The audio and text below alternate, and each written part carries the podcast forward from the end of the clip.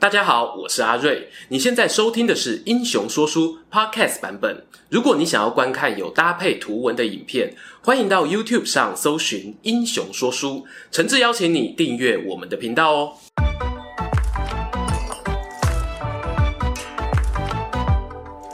Hello，英雄说书的观众朋友，你们好，我是说书人阿瑞，替大家带来精彩的英雄故事。今天呢，我们要来聊谁的故事呢？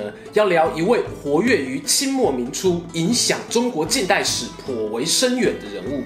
他同时哦是中华民国首任的正式大总统，更是研究近代史学者认为最难翻案的两个人之一——袁世凯。开头讲到这啊，很多人就会问了：袁世凯也算得上是英雄？坦白讲啊，我自己呢，国小国中是念国立编译馆单一版本的历史教科书，对他真的很不熟。要准备今天的故事之前，大概就记得三件事哦。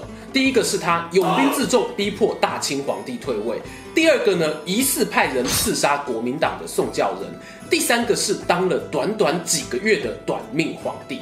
三个事件架构起来呢，就成为袁世凯这个人比较负面的形象。但是呢，不用急着骂历史课本编辑啦，毕竟哦，现在你会看多啊，也知道说课本本身就是反映一个政府当时的历史观点，有观点呢，就必须要有叙事的主体，而袁世凯这个人很可惜。无论是从国民党或者共产党的视角来看，都不适合被当作近代史中说故事的那个主角。当时的主角光环多半是给了孙文或者国民党。那袁世凯呢？他的戏份啊，自然就被切得比较片段了。但没有关系，今天当做是为了弥补我自己求学时候的小小遗憾，我邀请荧幕前的观众朋友，跟着我一起来看看这位曾经好几次站在历史事件转捩点上的男人袁世凯，他到底经历过怎么样的人生吧。话说大清帝国咸丰九年，也就是公元一八五九年，在河南省项城县这边，袁世凯出生了。他生在一个官宦世家，家中啊能人辈出。譬如呢，他的舅公祖袁甲三曾担任过漕运总督，同时也是李鸿章淮军军队里的重要将领，参与过平定捻军的民乱。相传吼，在袁世凯出生那天，刚好舅公祖带兵在外打赢一场胜仗，就写信回家报平安呐、他的老爸听了开心呐、就将儿子呢按照族谱世字辈取名为凯，取其凯旋得胜的意思。不过啊，袁世凯和他的亲生父亲缘分并不深。小时候呢，被过继给叔父袁宝庆收养。前面讲到啊，袁家家中满满的高官大员啊，背景很雄厚，长辈们呢可以说是相当照顾他。除了宝庆干爹之外，另外还有一个宝恒叔父，大家都对这个少年阿凯寄予厚望。袁世凯年纪轻轻十几岁的时候呢，就在家人安排下前往北京读书。然而呢，阿凯他写文章啊。不算特别有天分哦，也没什么兴趣。后来乡试呢，不幸落榜，加上啊，他那时候已经结婚生子，一度想要放弃学业。但是呢，在宝恒叔父的鼓励之下，阿凯决定再努力看看。公元一八七八年，河南地区发生了大干旱，宝恒叔父呢，当时担任刑部左侍郎，奉光绪皇帝的命令前往赈灾。袁世凯呢，也跟着叔父前往洽公。叔侄俩啊，抵达开封城的时候，正值隆冬大雪。阿凯亲眼目睹灾情啊，老百姓三餐不继，官兵与饥民争食的惨状，心中非常震撼。更加无奈的是啊，因两个人哦是破杯兼润贵，祸不单行啊。宝恒叔父呢，竟然在开封巡视灾情的过程中，染上了瘟疫过世。他来不及完成的赈灾工作，就只好由少年阿凯协助收尾。痛失至亲之后啊，袁世凯返乡继续准备科举。然而，一八七九年的乡试，他又一次共孤了。这回他没有再踌躇犹豫，放火烧掉了自己的考试用书，决定投笔从戎，走出自己的另外一片天。袁家人呢和李鸿章的淮军体系颇有渊源，袁世凯就决定去登州投靠他宝庆干爹的好麻吉山东军务帮办吴长庆，看能不能有从军的机会。就说这吴长庆看到故人之子来访，那没有第二句话，就动用关系让袁世凯担任营务处的会办，也会和他讨论哦怎么训练士兵。比起写文章来说啊，阿凯带兵呢可就顺手多了。他观察到恩人吴长庆带兵比较温和，鲜少用军法处罚下属，就建议哦还是要把一些纪律不佳的人员以军法从事，来整肃军风。经过在部队里面的相处呢，吴长庆感受到袁世凯军事方面的才华，确确实实是远超过读书的，因此呢，也加倍的提拔他。当兵几年的光阴呢，咻几嘞就过啊！公元一八八二年，二十几岁的袁世凯迎来他人生中第一个重要转捩点，朝鲜王朝发生了壬午事变。OK，没听过是很正常的。我看到这件事呢，也是满眼问号。这跟袁世凯有什么关系呢？简单说，当时十九世纪末的朝鲜国内啊，在推动一些与国外合作的改革运动，诶，俗称开化自强啦。但有改革就会有对抗，于是呢，就发生了两代领导人之间的父子内斗纠纷。看到朝鲜内乱啊，有些外国势力就想要帮忙，嗯，介入，诶，干涉。哎呀，这个动词很难界定啦。总之呢，就是狼的假你有你咧话修啦。壬午事变发生的时候呢，大清帝国、日本啊都有军事力量在朝鲜半岛上运作，而我们前面讲到的吴长庆呢，当时就担任清朝朝鲜事务大臣，他带着帮办大臣随行。没错，就是我们的袁世凯、吴袁二人组呢，带兵平定朝鲜后，袁世凯啊就受到朝廷中李鸿章的举荐，担任清朝驻扎朝鲜总理交涉通商事宜，一般简称呢朝鲜通商大臣，在当地有直接常驻了下来。听到这里呢，你应该会越想越不对劲啊。通常这种军队跑到别人家里面住下来的行为呢，都是很敏感的。大清帝国凭什么这么做？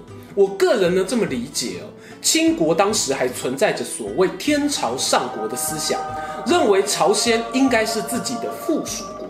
这一点呢，反映在袁世凯他作为通商大臣，但实际上呢，却会介入各种内政、外交、军事上面的运作。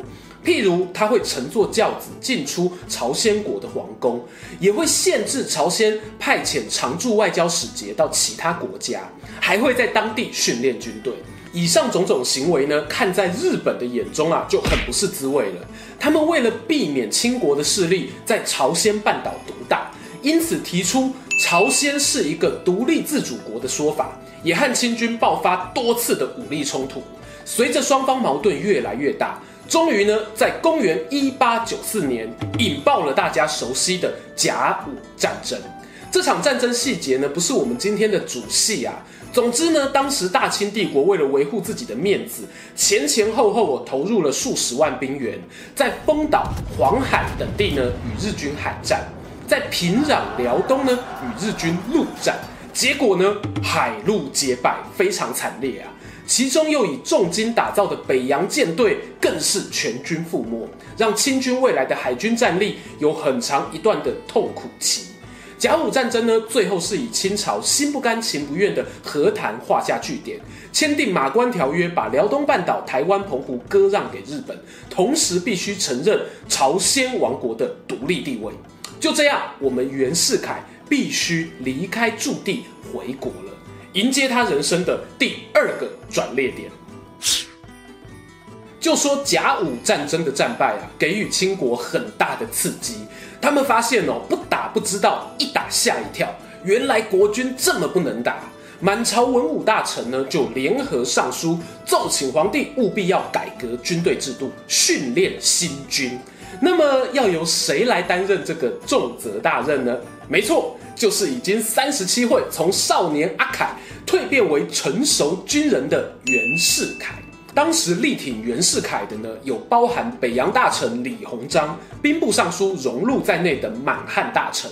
获得李鸿章的赏识不算稀奇，本来袁家人就跟淮军关系密切，但连荣禄等皇亲国戚都看好他，我不得不说，袁世凯呢，在人与人的应对进退上，应该是蛮有手腕的。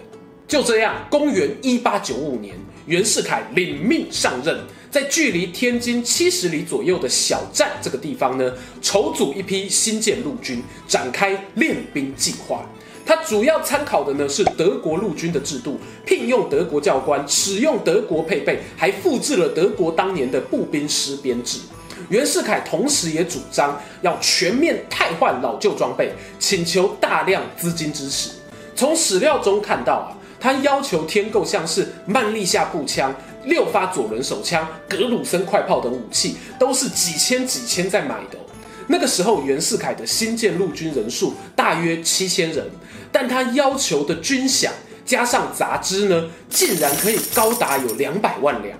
于是哦，很多大臣就眼红了，他们将心比心呐、合理判断这个袁世凯肯定有从中捞点油水，不然怎么可能花到这么多钱呢？于是就有御史检举他私吞军饷，要求调查呢，资金到底用在什么地方。兵部尚书荣禄收到报告，就决定亲自前往一探究竟。调查的结果如何呢？按照史书记载，衍生出两派说法。其中一种说呢，荣禄确实有发现袁世凯的罪证，但因为啊袁世凯表态效忠，最后选择包庇他，还说此人必须保全，以策后效。另外一种说法则是呢，袁世凯没有私吞军饷。而是把钱呢清清楚楚发到每一位官兵的手中，但这么做的原因啊，是为了收买人心，导致未来呢这些官兵都对袁世凯死心塌地，成为后来北洋军阀的重要骨干。有趣的是呢，去参观过小站练兵的人不止荣禄一位，还有英国的海军司令贝斯福。他也留下了心得说啊，这些队伍呢确实纪律精良，而且袁世凯发放粮饷极为严谨，值得中国的其他将领借鉴。我们没有诚实豆沙包啊，无法得知袁世凯当时心里的真实想法，但他确实训练出了一批会让人印象深刻的军队。所以荣禄呢不但没有惩罚他，还将他提拔为直隶按察使。后来呢，更编入了保卫京师的五位军当中，负责右军。这里呢，做个小补充，其实呢，当时负责军队西化任务的，除了袁世凯，还有另外一位蛮厉害的将军，叫做聂士成，率领的呢是五位前军。不过很可惜呀、啊，后来他在对抗八国联军的作战中牺牲了。嗯，哎，你说八国联军都打进北京城了，袁世凯身为重要将官，怎么还有办法全身而退呢？所以接下来啊，我们再次看到这个人在时代浪潮中求生存的本事，就来说说他生涯的第三个转捩点——八国联军之战。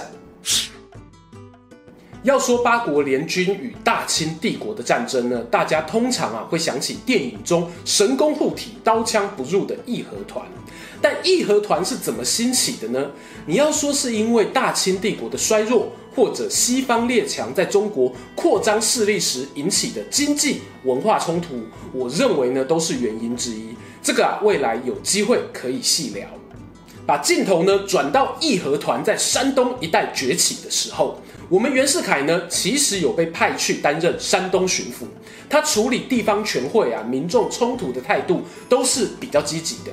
也成功的让义和团骚动在山东稍微稳定，但是呢，天津、北京那边的局势啊，反而越来越乱，整个蔓延开来啊，导致后来呢，慈禧太后对外国宣战，造成难以弥补的破局。在这场乱战中呢，袁世凯怎么有办法可以全身而退，在于他当时以山东巡抚的身份做了一个明确的抉择。他在大清帝国宣战前夕，加入了以湖广总督张之洞、两江总督刘坤一、两广总督李鸿章等大臣共同组成的东南互保阵线。顾名思义呢，这是一个由东南各省总督为主体，组成反对跟外国打仗的联盟。成员们啊，对外主张说，朝廷的宣战公告是受到义和团胁迫做出的矫诏，所以呢，抗命有理。更刺激的是呢，传闻啊，他们秘密达成协议，万一对外打仗过程中呢，皇帝太后有个三长两短，东南互保联盟呢将成立共和国家，并且推举李鸿章担任大总统。唉，让人遗憾的是啊，哎，好像不能这样讲。幸运的是呢，虽然国家元气大伤，光绪皇帝和慈禧太后毕竟逃过一劫。八国联军战后的隔年，公元一九零一年，无缘当大总统的李鸿章过世了。看看此时的袁世凯，他因为选择加入了东南互保联盟，保全了手中新式陆军兵力完整，拥有全国最精良的武器配备，一跃成为大清帝国的救星，升任直隶总督、北洋大臣等重要官职，还从八国联军手中啊接收了天津。要说此时的他是北洋军的一哥，毫不为过。郎 K 啊，我们的阿凯呢，经历了少年投笔从戎、朝鲜外派历练、甲午战后参与军事改革等重要的人生转折后呢，终于爬上了可以让他一展抱负的高位。究竟他会做出什么样的惊人之举呢？欲知详情如何，且听下回分晓。喜欢今天的故事吗？英雄说书需要你的支持，让好故事被更多人听到。动动手指订阅我们频道，打开小铃铛，选择接收全部消息，这对创作者的帮助非常非常大。如果你还想要给我们更多鼓励，也可以扫描加入会员 QR code，用每个月一杯咖啡的钱赞助我们的内容创作。这里是英雄说书，我们下次再见，拜拜。